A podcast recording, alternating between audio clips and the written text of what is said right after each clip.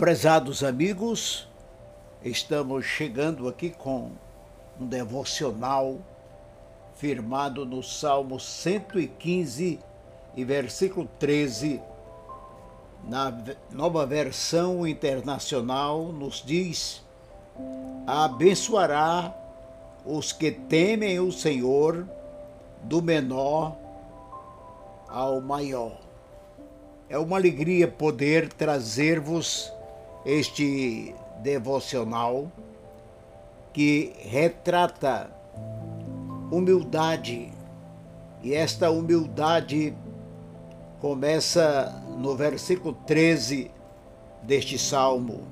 Este salmo foi escrito por Davi, um dos reis mais importantes da história de Israel.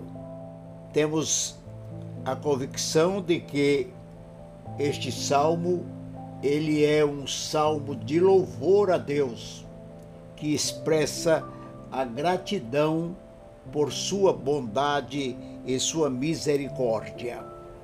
Mas o que podemos descobrir é a humildade que está retratada no versículo 13.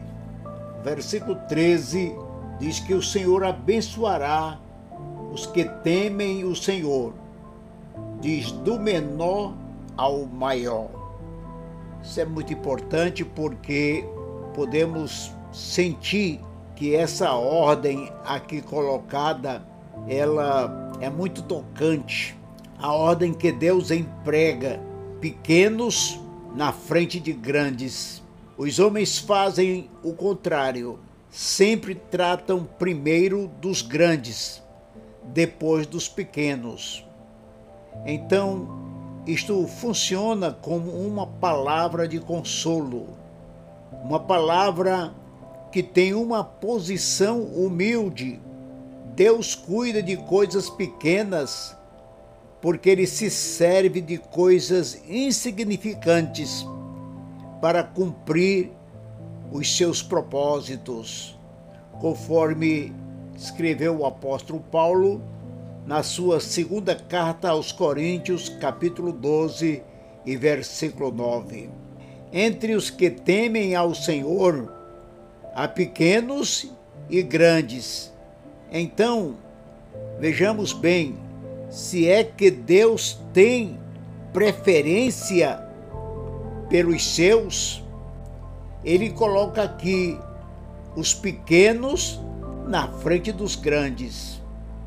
Então, amados do Senhor, nós vamos andando pela palavra de Deus e nós vemos exemplos aqui, como é o caso de André, quando ele se mostra realmente uma pessoa bastante humilde, quando o Senhor Deus procurava alimento e o André veio e disse: Eu não tenho nada, mas conheço um homem aqui que tem.